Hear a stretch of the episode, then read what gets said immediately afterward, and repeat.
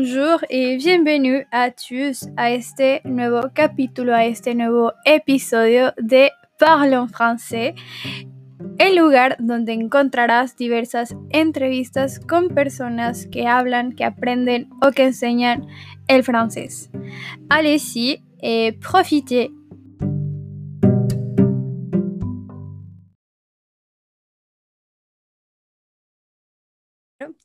Bonjour a tous, bienvenidos a todos a este nuevo episodio, esta nueva entrevista. El día de hoy tengo a una muchacha mexicana que se fue, bueno, tiene una experiencia por ahí. Primero se fue como au pair, aprendió francés, así que ella ahorita es, si no mal recuerdo, es estudiante en París, pero pues vamos a conocer un poco más de ella. Así que buenos días, Emily, bienvenida. Oh, merci beaucoup. ¿Cómo estás? Muy bien, ¿y tú? Eh, bueno, no sé si quieras presentarte algo más, como una pequeña introducción, o si está bien. Bueno, pues yo precisamente, como bien dices, me vine a Francia primero como fille père. Estaba estudiando la universidad cuando me dije, quiero hacer algo de mi vida que sea en todo el mundo, quiero viajar, pero ¿por dónde voy a empezar? Esa es la pregunta que siento que me hice y me dije, pues Estados Unidos es un país que todo el mundo quiere visitar, así como que mm, no me gusta ir por lo que todo el mundo quiere ir también, entonces dije, creo que voy a intentar Francia. Después de todo ya tuve la carrera de, de turismo y en la carrera estudié un poquito de francés, así que conozco más o menos y dije, creo que es una buena idea empezar por Francia. Sin embargo, todos los programas que encontraba eran como programas muy fuera de mis manos en cuestión de precio, porque estaban carísimos, solo por dos semanas, solo tres semanas. Y luego encontré como FIOPER una muy buena opción en un precio accesible a mí, que yo en ese entonces ya era independiente, ya era yo quien pagaba mm. mi universidad, quien trabajaba y todo el show. Entonces dije, ¿sabes qué? Voy a, voy a ahorrar lo suficiente y me voy a ir como FIOPER vine, llegué, saqué la vista, todo el show fue muy emocionante. La familia en un inicio fue una familia bastante organizada, accesible, buena onda. Y ya una vez que llegué, pues fue toda una experiencia. En primera sientes que, ay, que hace frío, pero en tu corazón, como que dices, ay, mi familia, mi país, mi gente, mi idioma. Eh, es un poco difícil, no es tan sencillo el hecho de la comunicación, pero eh, me gustó mucho, entonces dije, voy a echarle ganas y voy a estudiarlo aquí y voy a intentar ser mucho más fluida. Poquito a poquito, petit a petit, eh, me hice más eh, fluida, me hice más abierta, hablaba con más gente, no era tan tímida y me sentí bien. Sin embargo, la experiencia como Pio fue una experiencia que decidí arrêter porque era una experiencia muy difícil para mí, era Em, soportar un poco la parte de la familia, a veces exigencias que no precisamente iban con el contrato. Afortunadamente yo fui con una empresa, con una agencia, y entonces la agencia como que me protegía de cierto modo, pero eh, no era suficiente, así que dije, no, esta experiencia se acaba, no es lo mío y quiero seguir en Francia. Saqué una visa como estudiante, que para esto tienes que pagar una escuela eh, que tenga, en donde estudies suficientes horas y una vez que compruebas que ya pagaste esta escuela que estás estudiando y que tienes el nivel tanto en lenguaje como escrito, pues te dan esta visa, que es otro séjour, y te quedas durante un año más. Y esta es actualizable cada año. Entonces, eso es lo que ahora estoy haciendo, me gusta mucho y a veces veo que hay temas que en el pasado fueron difíciles para mí, que ahora ya superé y que digo, no inventes, a mí me hubiera gustado que alguien me explicara esto de una manera más simple, porque Luego entraba a internet y buscaba videos que estaban bien aburridos, pero los veía porque quería aprender. Entonces, mis videos son de alguna manera el modo divertido o el modo sencillo de ver el francés, sin tanto, no sé, no tan catalogado, un poco más libre y un poco más como tanta formalidad o tanta, no sé, siento que el francés es muy formal por sí solo y el hecho de aprenderlo también como que, bueno, tengo alumnos que me dicen, es que me siento formal, me siento elegante cuando hablo francés y yo, pues es que el francés sí es elegante y es formal, pero pues también tienes que ver su lado divertido y todo lo demás, pero sí, sí, sí, tienes razón completamente. Es tanto, divertido al momento de aprender. No, no, no, no todo el tiempo los verbos, repetirlos, escribirlos mil veces. Hay formas de aprender y para mí a mí me funcionaba más verlo de un modo más alegre o de un modo en donde yo me imaginaba en París, en la Torre Eiffel, entonces me funcionó. Sí, sí, sí, sí, como tal. Bueno, si tenías una motivación real, bueno, ya tenías un proyecto de vida, podríamos verlo de esa manera, y pues por algo decidiste. Ya nos hablaste un poco de como todo el proceso, pero realmente a ti, eh, ¿qué te motivó a estudiar francés en un inicio? Y eh, o sea, tú ya te habías dicho, yo quiero irme a visitar el mundo, pero no sé cómo voy a hacerlo y por eso Francia, o hubo alguna otra, o desde pequeña soñaste Francia, o solamente, no sé. Ah, pues mira, es muy curioso porque a veces lo pienso y eh, soy como muy romántica a veces, pero cuando yo era chiquita me acuerdo mucho que yo intentaba pronunciar la R. Y cuando era chiquita me frustraba porque no podía hacerlo. No sé quién, no sé quién escuché en la televisión hablando francés, una entrevista que mis padres estaban viendo, no lo sé. Y dije, qué raro, ¿qué es eso? ¿Por qué no entiendo? Y ya me habrán dicho que es francés. Entonces yo intentaba hacer la R desde chiquitita, muy chiquita. Y un día pude. Y, yo así de, ¡eh, escúchenme todos! Ya puedo hacer la R francesa. Después de eso lo olvidé, como que fue el pasito a dar y ya. En la actualidad no me cuesta trabajo la R, ni me costó trabajo al, al, al momento de aprender el francés. Yo creo que porque de chiquita brinqué esa barrera pero en la universidad, eh, ya sabes, es muy importante hablar inglés para que te comuniques con todo el mundo. Si, si, no hablas italiano, tienes que hablar inglés. Si no hablas francés, hablas inglés. Es bueno como intermediario, pero a veces me gustaría conocer algo más que solo el inglés. Entonces me dije, bueno, ya hablaba un poquito también de italiano, porque en la carrera de turismo están italiano. Me gusta mucho el mundo, me gusta mucho la cultura, me gusta el folclore, me gusta mucho México, hay mucho, muchas culturas, hay muchas costumbres, muchas, por ejemplo, el Día de Muertos es algo súper padre, que incluso son costumbres que quieren adaptar otros países a su país, que quieren hacer parte de ellos porque son muy bonitas. Entonces esto de México me impresionaba muchísimo y, y, yo me decía, pero si esto es solo México, imagínate todo lo que no hay en todo el mundo. O sea, hay tantas cosas por conocer, tantos horizontes. Y mm, pues en la universidad tuve italiano y francés y como que me dije, ¿a dónde me voy? ¿A Italia o a Francia? Porque yo no sentía que era un impedimento la parte económica, a pesar de que es algo que muchas veces decimos, pero ¿cómo? Siento que lo que más nos atora para irnos a otro país es, uno, la economía y dos, la familia. Como que dices, ¿voy a dejar a mi familia? ¿De verdad? No.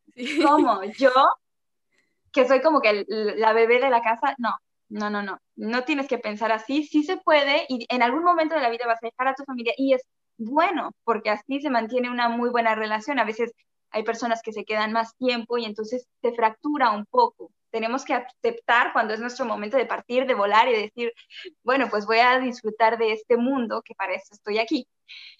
cuando decidí que, que sería Francia, me enfoqué a aprender todos los días todos los días estudiaba un poco más y me encantaba siempre en la universidad ser la chica odiosa que estaba así, ¿ya sabes? Yo, yo, yo.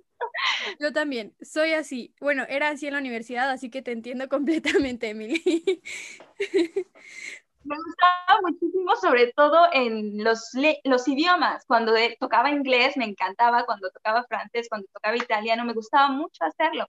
Y la mayoría de las materias que tenía esta carrera me fascinaban, a excepción de ciertas otras como química, matemáticas y cosas extrañas como esa. Yo decía, ¿por qué esto es un castigo? No podía.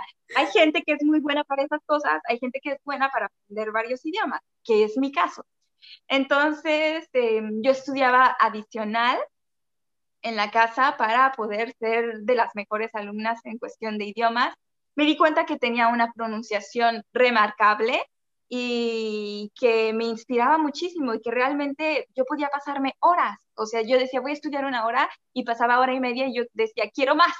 Entonces, eh, buscaba youtubers, buscaba con quién hablar, en ese entonces yo trabajaba en Starbucks y eh, trabajaba en Mérida, que es una ciudad muy turística. Entonces había muchos, muchos turistas que llegaban a Starbucks pidiendo su café o bien en inglés, o bien en francés, o bien en italiano, y me encantaba que, me llamaran los chicos Emily, no sé qué idioma está hablando, ven, tú lo atiendes. Me encantaba eso, me inspiraba muchísimo.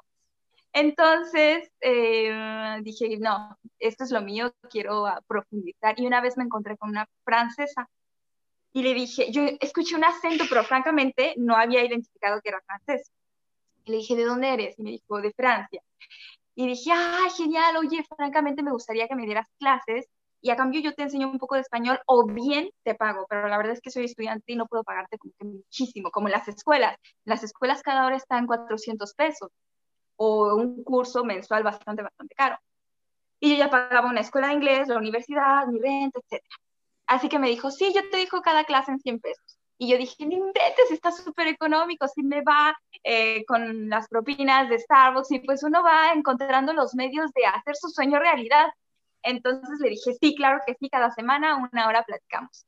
Y ella me corregía muchísimo, muchísimo, muchísimo. Y a veces hay chicas en internet que me preguntan en Instagram, eh, Emily, ¿cómo le hiciste para tu pronunciación? Y yo, francamente, agradezco mucho a esa chica que se llama Pauline, me ayudó muchísimo porque a cada rato me interrumpía, ya sabes, no era de esas chicas que tenían miedo a decir, lo estás diciendo mal, así, me cortaba y lo estás diciendo mal. Y eso me ayudó mucho a que ahora aquí tengo una mejor pronunciación.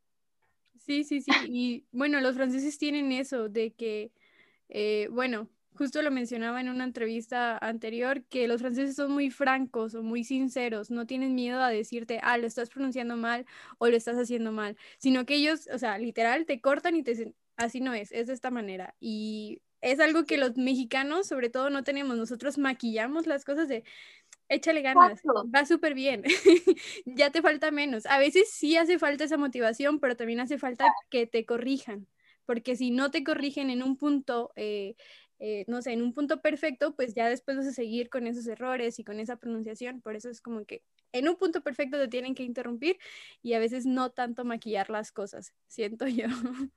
Completamente de acuerdo contigo. Sí, de hecho en uno de los videos lo digo y es una de las cosas que más aprecio en los franceses, que sean tan francos y que no pierdes tu tiempo. O sea, directamente corriges la, la situación o directamente quieres ir a no sé dónde, ah, no sé, ahorita, espérame. No, directamente no, no puedo, no, no quiero y se acabó y nadie se enoja, ¿no? Nadie se frustra, ok, ellos se entienden y la próxima te vuelven a invitar.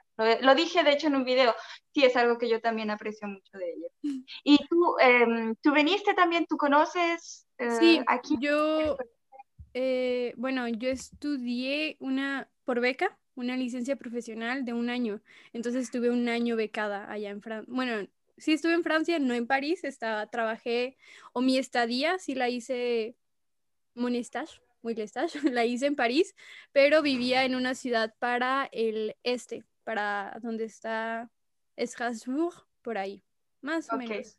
Ok. Sí. sí, ahí estuve un año y pues ya me regresé, pero quiero regresarme o ya fui aceptada para estudiar una maestría, así que el próximo año me regreso. ¡Qué genial! Muy bien. sí, sí, sí, así que allá, por allá voy a andar también. Muy, bien. Y bueno, ¿cuánto tiempo? Porque mencionabas, estaba viendo el video que para au pair necesitabas una A2 en francés. ¿Cuánto tiempo tú sientes que te tomó perfeccionar el idioma para entablar una conversación a lo mejor eh, muy simple o algo? Porque, bueno, uno de los choques culturales más importantes yo creo es cuando llegas a Francia, porque yo recuerdo que la primera vez que llegué yo hablaba y mi francés para mí era perfecto, pero los franceses me decían como, what? ¿Cuá? ¿Qué es que tú dices? Como no me entendían nada. Y yo de, pero esto yo así, o sea, yo así pronuncio y mi francés para mí era perfecto, pero ya como cuando lo llevaba a la práctica, los franceses me quedaban como de, no tanto, o no sé. No sé cuánto tiempo a ti te tomó perfeccionar el idioma. Mm, pues fíjate que creo que a veces depende de lo que estás hablando, porque si es una cuestión de presentación, para eso me ayudó mucho Pauline, y yo desde el inicio solamente tenía que decir quién era, de dónde venía, cuánto tiempo tenía en Francia y ya me decían, wow, pero qué buena pronunciación. Y yo, espérate, no me has escuchado hablar en, en, el día a día, porque definitivamente todos siempre vamos a tener un pequeñito acentito y es normal, pero el problema es cuando tu acento hace que no se entienda nada.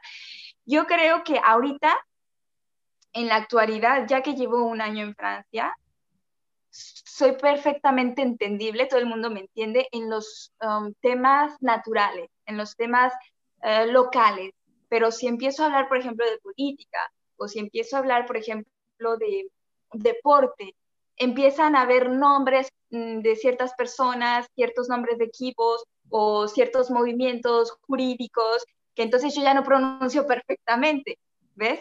Pero yo creo que perfeccionar, perfeccionar te toma, cuando estás en Francia, dos meses.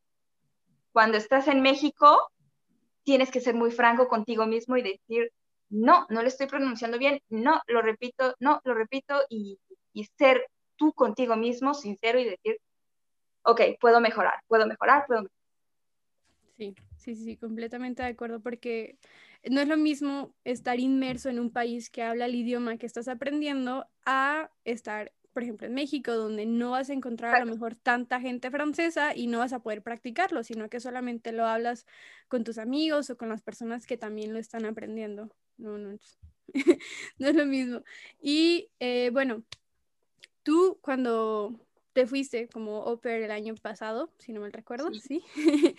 Eh, de qué fue lo que a ti te motivó para compartir tu experiencia o para compartir eh, contenido en redes sociales, como en qué momento dijiste, quiero que las demás personas conozcan mi experiencia o quiero compartir el francés a los demás, no sé, como en qué momento, qué fue lo que te motivó. canal ha tenido como varios, varios procesos, de hecho ahorita estoy como en, en en cuestionarme a qué voy a enfocar precisamente los videos, porque en un inicio lo que yo quería era compartir todo lo que veía de París, pero eh, eh, poquito a poquito, no, no, o sea, uno no se hace profesional desde el inicio. Los primeros videos que hice son videos no precisamente bien editados, son audios no muy um, fácil a escuchar, eh, no soy muy fluida, no evito eh, colocar ciertas cosas que pude haber editado. Cuando veo los videos, los primeros videos, me digo, bueno, pues pude mejorar, puedo mejorar. Y los veo los de ahora y digo, ok, creo que ahorita lo que voy a enfocar es al idioma y a, y a París, a mostrar ciertas zonas de París, pero en el mismo idioma. Lo que me impulsó a mostrar fue que yo cuando estaba en México anhelaba ver personas que me mostraran París. Y dije, es que no hay nadie, no, no encuentro a alguien que me muestre París, que me muestre los cafés, que me diga cómo sabe, qué se siente. El primer video fue de la Torre Eiffel y en ese video hablo de todo. Incluso cuando estoy subiendo cada una de las escaleras, muestro todo. Creo que el video dura 15 o 16 minutos porque todo lo enseñé. Pero a veces Mm, he notado que la gente prefiere ver cosas eh, cortas, esto y ya, esto y ya, y yo quería mostrar todo. Creo que fue eso en un inicio, el hecho de que yo quería que todos los que tenían ganas de ver París lo encontraran en mi video, en mis videos. Y hasta ahora quiero aún mostrar cosas, pero hay muchos factores. Estamos confinados ahora en Francia, por ejemplo, y no puedo ir a París tan fácilmente. Necesito un permiso, o sea, y no me voy a arriesgar a pagar una multa tan, tan, tan, tan cara por un video. No se justifica. Puedo salir únicamente por razones médicas o por comprar comida, cosas básicas de la casa. Entonces, eh, ahorita lo que voy a enfocar es al idioma, pero sí, era París y el idioma. Ok, ok, ok, muy bien. ¿Y al inicio era solamente YouTube o solamente, bueno, no sé si en algún momento lo llegaste a planificar o dijiste, quiero videos de YouTube o después Instagram, porque, bueno, tienes de todo un poco, pero en qué momento, como dijiste, pues vamos a seguirle con Instagram o desde un momento dijiste todo, no sé. No, todo. Eh, inicié con Instagram, subiendo fotos. Después pues las fotos no me fueron suficientes, empecé a mostrar videos. Eh, luego me dije, bueno, veo que en Facebook hay mucha gente, hay mucho público y yo podría mostrar en Facebook más de este contenido. Y sí, efectivamente, en Facebook tengo, estoy empezando lógicamente, pero tengo 5.000 seguidores en comparación, por ejemplo, YouTube, que no tengo tantos seguidores como creo que Facebook fue sobre todo la estrategia para que la gente conociera que hay un buen contenido. Según yo, es un buen contenido, a mí me gusta y quiero compartirles cosas buenas. Eh, para que lo conocieran y dijeran, bueno, si me gusta o no, no me gusta, ¿no? Pero que ellos tuvieran la opción de, de conocer y decidir si sí o si no, pero ser conocida, porque si no soy conocida, pues no hay manera. Entonces, creo que Facebook fue una estrategia y fue la última opción como red social. Ok, ok, ok. Y eh, bueno, desde tu perspectiva personal, ¿consideras que, bueno, mencionabas que sabes español, eh, francés, que aprendiste italiano, inglés? ¿Consideras que el saber más de un idioma te ha ayudado desde una perspectiva personal o profesional? Sí, claro. Em, pues en la actualidad hay muchos factores que me limitan un poco en Francia. Por ejemplo, no puedo trabajar tan fácilmente con, una, um, con un séjour que dice que soy, por ejemplo, fille au père. Cuando tienes un séjour de fille au père, no puedes trabajar más que como fille au père. Cuando tienes un séjour de, de estudiante, puedes trabajar, pero en nada profesional, en algo como en un restaurante, como en Starbucks, como si quieres realmente desempeñarte, necesitas una estadía y para eso necesitas mm, varios trámites, lo que requiere de mucho tiempo. Entonces, sí, si quieres desenvolverte sobre todo en tu país, sí, funciona muchísimo, es de mucha utilidad y se siente muy bien, es reconfortante poder hablarle a las personas en su lengua y no utilizar el intermediario inglés. Sí, sí, sí, sí. Y de, bueno, muchas veces encontramos una frase que dice como que no somos diferentes en cada idioma que sabemos, porque realmente no, bueno, yo sí considero que no soy la misma en francés y no soy la misma en español, porque es, un mundo completamente diferente.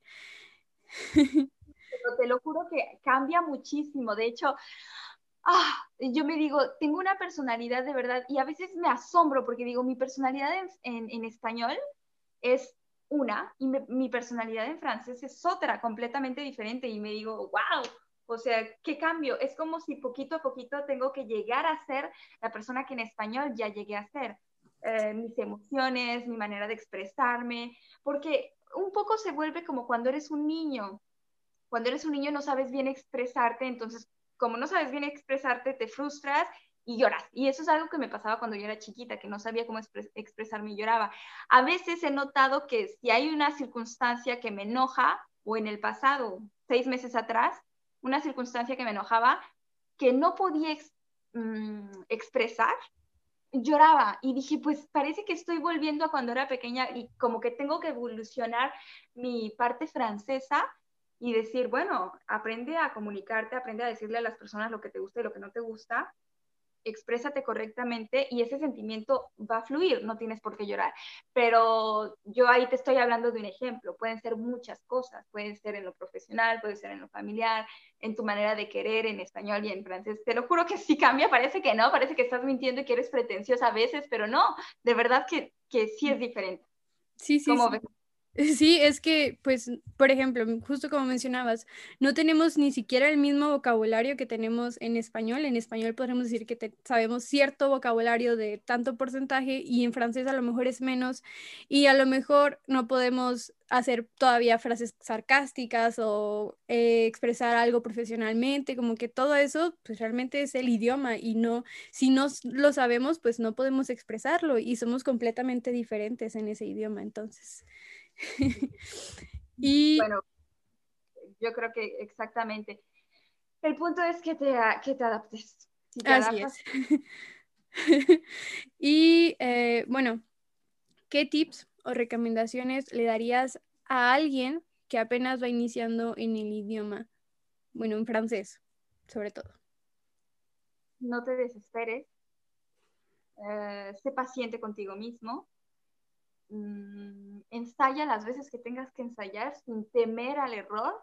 No importa si estás hablando con muchos y luego se ríen por lo que dijiste, no importa porque todos nos equivocamos, todos, y si, y si tú estás intentando hablar francés, pues está perfecto, pero ellos no están intentando hablar español, por ejemplo. Pregúntales algo en español y no van a saber decir más que la canción esta, ¿cómo se llama? Despacito. Ah, sí, sí. Pueden saber porque esta canción se hizo súper famosa, pero admira el esfuerzo que pones en las cosas, admírate por el trabajo que, que, haces, por el tiempo que le dedicas y di, no, la verdad es que voy a mejorar y si ahorita una persona se ríe de mí y mañana va a ver que yo puedo hablar perfectamente su lengua, pero que todo te sirva como impulso y no como bajón. Así es. Eso es lo Sí, sí, sí. Y siento yo, bueno, que también influye mucho en las personas que te rodean. Bueno, yo lo veo más acá, más romántico, dijeras tú, pero el rodearte de las personas correctas porque si no te impulsan y si solamente te jalan y te dicen no, no lo hagas o no aprendas o ya para qué vas a clases de francés o ya no hagas eso, pues también influye mucho. Sí, claro, pero siempre vas a encontrar personas así, porque son personas que tienen miedo ellos de realizar sus sueños, entonces no quieren ver que alguien los realiza. No importa si no es el mismo sueño que él tiene, pero como es tu sueño, no quiere ver que tú lo hagas porque él no ha hecho el suyo. Entonces, no hay que dejar, siempre van a existir esas personas y existen en todos los países. No, no, no, no quisiera que se hagan una falsa idea de los franceses, o sea, lo igualito que existe en México, los celos, la envidia, el enojo, existe en Francia también. Hay gente enojada, frustrada, celosa y envidiosa. Todo existe en todo el mundo. Hay gente buena y mala en todo el mundo. Entonces, sí, vas a encontrar personas que te quieran desanimar y personas que no, o a veces la única persona que quiere animarte eres tú. Y con que tú te quieras animar, eso es lo único que cuenta. Yo creo que cuando yo estaba aprendiendo francés, yo estaba sola. Yo soy de la Ciudad de México y viví en Mérida los cuatro años de mi carrera, pero estaba sola, independiente. Entonces me acostumbré a comer sola, ir al cine sola, hacer todo sola. Y cuando yo quería darme ánimos, era yo sola quien me decía, yo puedo, ¿sabes? y a veces había gente en mi trabajo que me decía, ay, ¿para qué aprendes? iba a salir una beca, no como una beca, no es exactamente una beca, pero era como un intercambio, en donde Starbucks iba a llegar a Francia y querían enviar a ciertos eh, mm, baristas a Francia. Y yo dije, bueno, yo sé francés, me podrían enviar. Y mi gerente me dijo, no porque tú sepas francés te vamos a enviar a ti. Y yo dije, pero sería lo más fácil. Sí, pero todos quieren tener la misma oportunidad que tú. Y yo así de, ¿y, y, por qué me le dices así? ¿Por qué te enojas? Y así como diciéndome, pues no te va a ser tú. Así si tú quieras, no te voy a mandar a ti, voy a mandar a alguien otro. Y dije, qué horror, pero qué es, no sé, dije, ¿qué celosilla o qué onda? ¿Qué, qué, qué está pasando? Pero eh, como yo estaba sola, yo pude haber tomado eso como, ah, ya para qué aprendo. Y sin embargo me dije, no, todo lo contrario, voy a seguir intentando y la oportunidad, si no es esta oportunidad de que ellos me manden de intercambio, otra oportunidad se va a presentar y tener calma alivia las cosas, alivian a las cosas y llegan. Así es, muy, muy bien, muy correcto y estoy totalmente de acuerdo. Eh, decías que en México estudiaste turismo. ¿A los cuántos años aplicaste o a los cuántos años llegaste a Francia? No sé cuántos años tenías. ¿Y eh, por qué decidiste quedarte? ¿Por qué no regresarte a México y seguir acá, no sé, con otras cosas? ¿Por qué decidiste quedarte en Francia? Llegué a Francia cuando tenía 23 años exactamente, o sea, acababa de cumplir los 23, tenía 15 días de haberlos cumplido. Eh, empecé todos mis 23 aquí, en Francia, y mm, francamente estuve a punto de quedarme en México. Viví una situación muy difícil familiar, que, bueno, sufrí una pérdida que me marcó mucho, en donde dije, chispas, creo que definitivamente mejor me quedo aquí, eh, aquí me siento fuerte, me siento un poco más cálida. Mi primera impresión, como fue con la familia, no fue una impresión buena de los franceses. Pero yo siempre me he dicho, siempre, siempre, siempre me he dicho, si algo quieres probar, tienes que probarlo dos veces, porque la primera, a lo mejor la persona que lo cocinó era una persona que no sabía y la segunda, pues a lo mejor sí sabe, entonces a lo mejor sí te gusta o la situación o todo cambia. Y me lo digo para todo, tanto como para comida como para experiencias. Entonces me dije, bueno, voy a ir a Francia una última vez, voy a darle otra oportunidad, voy a estudiar tres meses y si no me gusta de nuevo, sigo pensando que los franceses son uh, difíciles, pues me regreso. Y no, la segunda vez mi definición cambió muchísimo, yo ya no estaba con una familia, no tenía el peso de que estaban enojados los papás o cosas así. Entonces dije, no, este es mi país y yo lo sabía y, o sea, yo digo que Francia es mi país como México es mi país, como otro país que pueda yo visitar. O sea, todos nos enamoramos de lo nuevo que conocemos, yo creo. Sí. Y, bueno, me gustó mucho.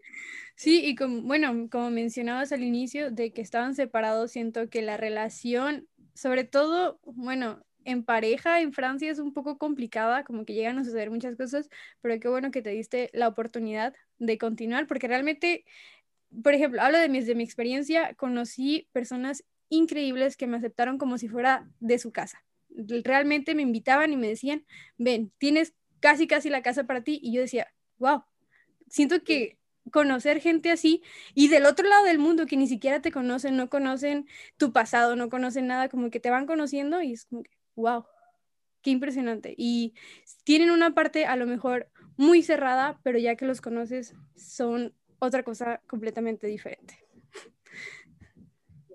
Francamente, yo también estoy contenta de haber escogido quedarme.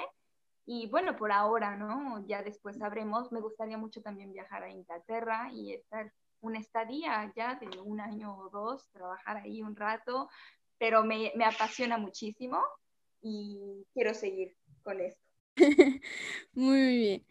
Entonces, ya igual, no sé si tengas como alguna palabra favorita en francés o una frase favorita en francés que puedas compartirnos. Qué curiosa pregunta. Una palabra.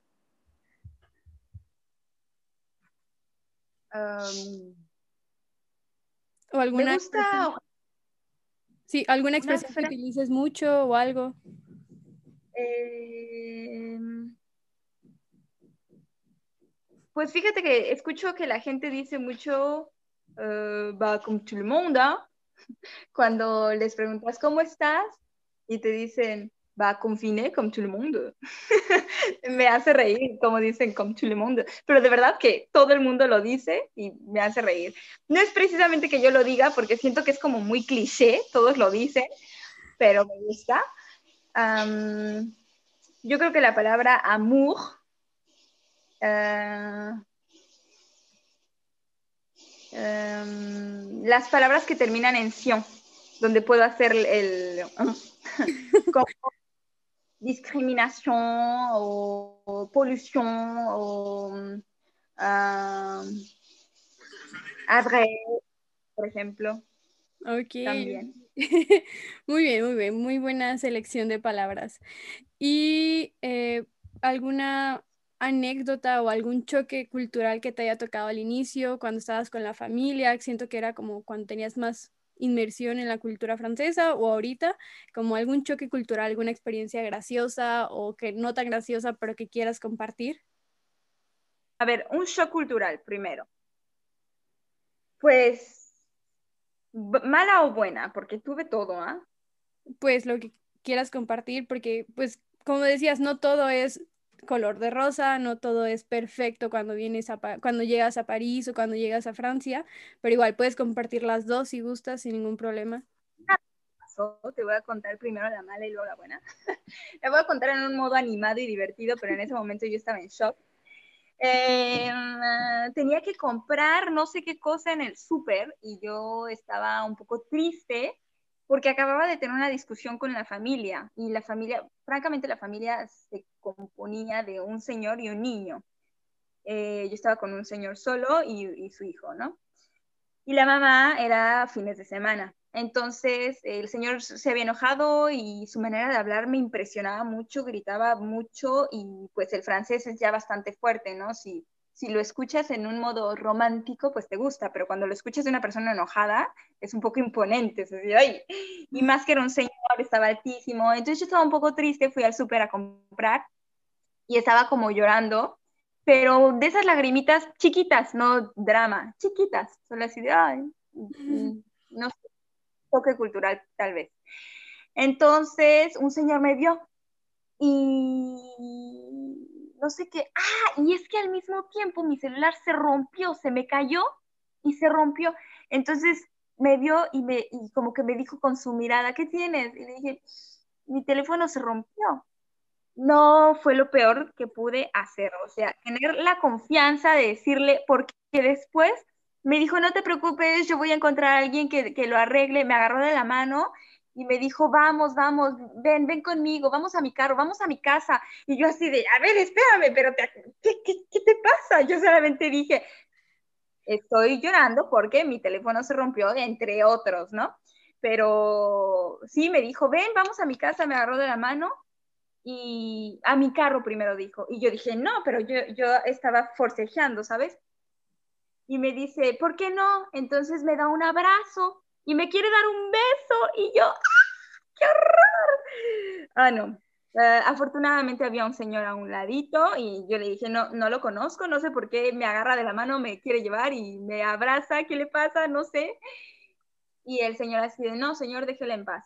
Entonces yo me fui lo más rápido posible, pero fue lo peor que creo que pude hacer, tuve mucho cuidado después de eso.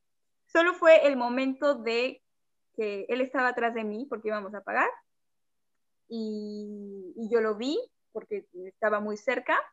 Entonces me, me, miró, pero de verdad como preguntando, ¿qué te pasó? Y yo le dije, mi teléfono se rompió. Y es ahí cuando, ven, vámonos, yo te acompaño, yo te llevo. Y yo así, ¿qué pez? Estaba muy bloqueada, muy choqueada, muy temblando. No, no fue muy agradable que digamos. Después, una positiva, uh, una experiencia positiva, yo creo que los, los viajes que hice yo sola.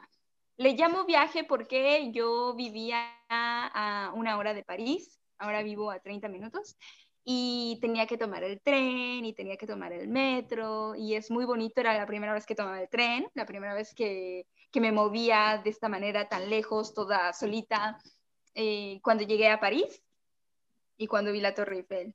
O sea, lo primero que hice cuando vi la Torre Eiffel fue, yo estaba en... Uh, ¿Conoces Montmartre? ¿Cómo, ¿Cómo se llama en face de la Tour Eiffel que es Montmartre? Montmartre? Oui, en face de la Tour Eiffel, où on a fait les photos. Trocadero. Ah, oui, Trocadero. eh, yo estaba en esta partecita de, del, del, Trocadero y dije qué hermosa que está la Torre Eiffel, pero hay un... Um, ¿Qué me pasa? Hay un carrusel. Hay un carrusel y yo dije, me voy a subir primero al carrusel, como que toda un poco romántica, ridícula. Me subí al carrusel y di tantas vueltitas y ya después me bajé y luego fui a la Torre Eiffel y luego me subí a la parte más alta de la Torre Eiffel. Yo creo que esa fue la historia, la, la anécdota más bonita que tengo hasta ahora. Ok, ok, ok, muy bien. Bueno, me quedé un poco choqueada con tu, con la historia mala porque, bueno, no sé, siento que por suerte nunca viví una experiencia así, pero está muy rara, no lo sé. Sí, no, hay mucho cuidado. Uh, yo creo que notó que era extranjera. Eh, yo, yo, tenía, yo creo que 10 días, ¿eh? No vayas a creer que yo ya tenía aquí la vida. Yo tenía como 10 días y notó, escuchó que era extranjera, entonces me dijo, no te preocupes, eh, hay alguien aquí al lado. Eso era un supermercado que al ladito tenía un lugar en donde arreglan. Pero me dijo, ven, vamos, primero era ese lugar, solo que como que cambió de actitud y luego dijo, vamos a mi carro y yo así de, ¿qué, qué, qué te está pasando? Desde el inicio, desde que me agarró la mano, dije, ¿por qué me agarra? Ya desde ahí es una invasión. Entonces, afortunadamente vio un señor, como yo empecé a forcejear, pues fue un señor que me, que me ayudó, que dijo, oiga, no, déjela, ella no quiere. Entonces ya yo me fui, pero corrí, me fui a mi carro y me partí, je suis partie. Oh, mon Dieu. ok. Y bueno, ¿qué haces actualmente y qué viene para señorita París como tal? Todo lo que has creado. ¿Qué viene en un futuro para todos tus videos y todo? ¿Y qué haces actualmente? Sería lo Actualmente estoy en tres cursos. Tengo un curso de equitación en donde estoy con un caballito que se llama Bye Bye y me encanta, no había hecho antes equitación, me gusta, es muy inspirador, es muy padre. Eh, estoy en curso de pianos, estoy aprendiendo a tocar el piano y también me apasiona muchísimo, es un poco difícil y te da dolor en las manos, no había contemplado esa parte, pero me encanta. Estoy continuando con las clases en línea de francés, pero es un nivel un poco más avanzado. Uh, se podría decir que estoy entre um, como C1, que es el último nivel, ya es cuando ya estás bien, bien, bien avanzado, pero hay cosas a mejorar, ortografía, vocabulario más difícil, pláticas de política, como te decía en un inicio, eh, me, me, quiero mejorar en todos los sentidos. Entonces, ahorita con el confirmo, pues en pausa la escuela de francés como eh, equitación. No puedo ir, pero en piano todavía puedo ir porque es individual. Es una sola maestra conmigo, entonces cada una se pone sus máscaras y ya está. Okay. Eh, lo que viene para señorita París es, um, quiero meter mucho más contenido para que la gente entienda los temas más complicados y explicarlos de un modo más simple o hacer saber a la gente que no es por culpa de su francés que ellos no comprenden algo. De hecho, ahorita acabo de hacer un video exactamente vestida así, lo vas a ver mañana, y habla por qué no entiendes a los franceses cuando hablan y es porque ellos a veces también tienen muchos tics. Está demostrado que en la televisión, que es el medio más formal que tenemos en todo el mundo, que damos las noticias y todo, los franceses son los, los personajes con más tics, o sea que hacen uh, ah, voilà, todo eso. Así que es mucho, y a veces creemos de verdad, como no conocemos la lengua, creemos que están hablando, que están diciendo algo, que tienen contenido, pero en realidad solo están balbuceando. Y creo que es algo muy importante que a veces decimos, yo creo que mi francés no es tan bueno y es por eso que no entiendo, pero no, a veces solo están balbuceando. Y mañana voy a hablar de eso.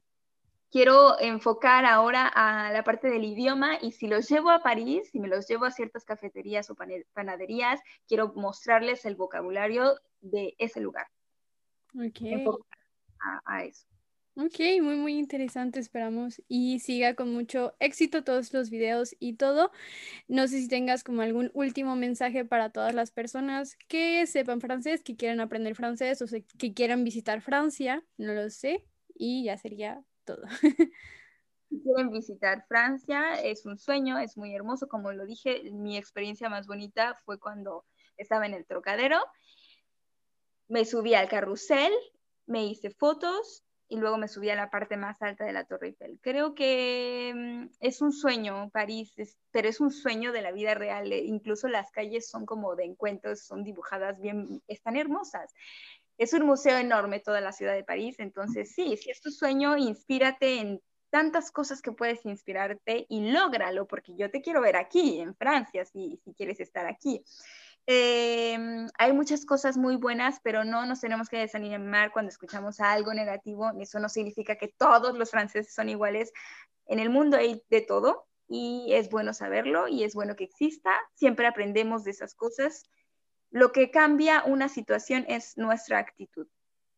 Entonces, si ya hablas francés, pues j'espère que tu parles bien, que tu vas bien apprendre des autres mots que, que tu continues comme ça, parce que c'est très important, si c'est important pour toi. Peut-être que tu veux faire quelque chose dans ta vie euh, professionnelle, je ne sais pas. Y si están iniciando, pues con todo el gusto y el ánimo, solo el hecho de decir oui ya nos hace sentir oui, maravilloso. oui.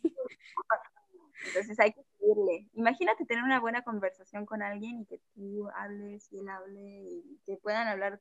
Es, a mí me inspiraba mucho eso, imaginarme a mí misma hablando varios idiomas.